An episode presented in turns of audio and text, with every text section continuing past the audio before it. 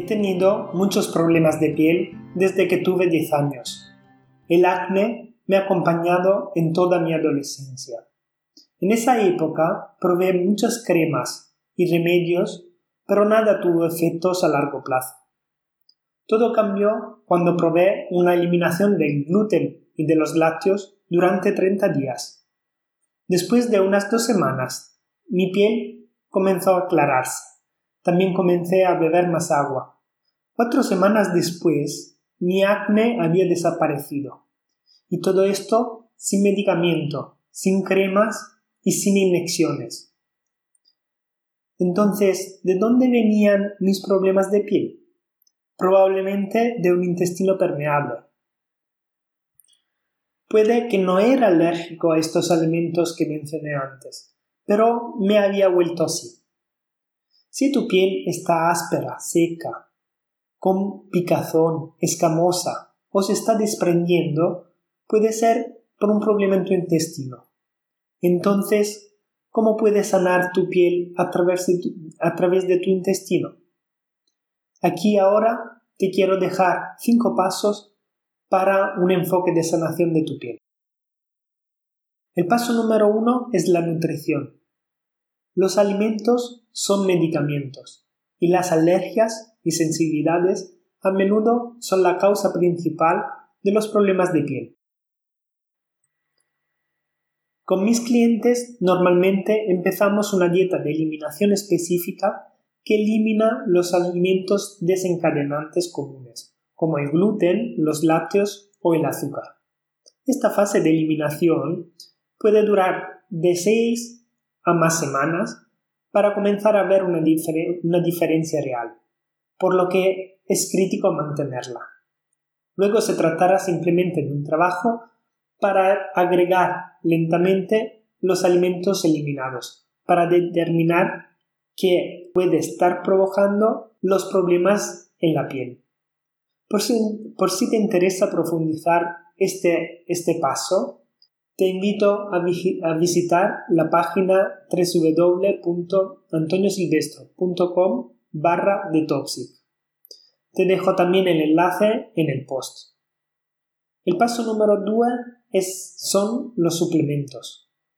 A veces los suplementos son una parte fundamental de la curación del intestino.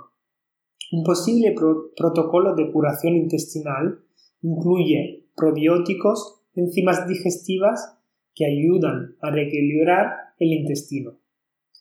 La investigación ha encontrado y ha demostrado que los probióticos, junto con los antibióticos, mejoran el tratamiento del acné, mientras que una combinación de prebióticos y probióticos puede prevenir y tratar el eczema.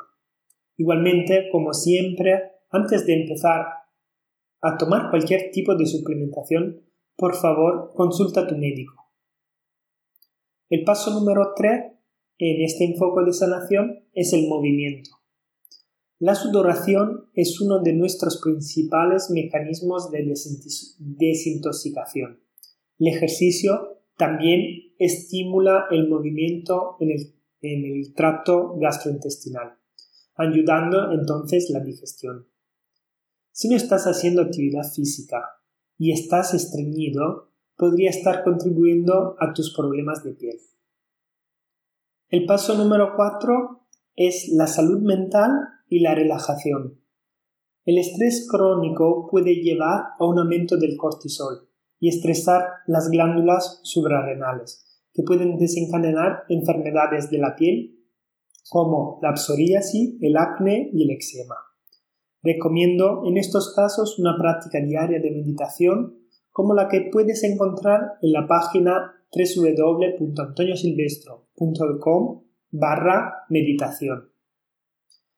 El quinto y último paso en este enfoque es el apoyo. ¿Qué quiero decir con apoyo?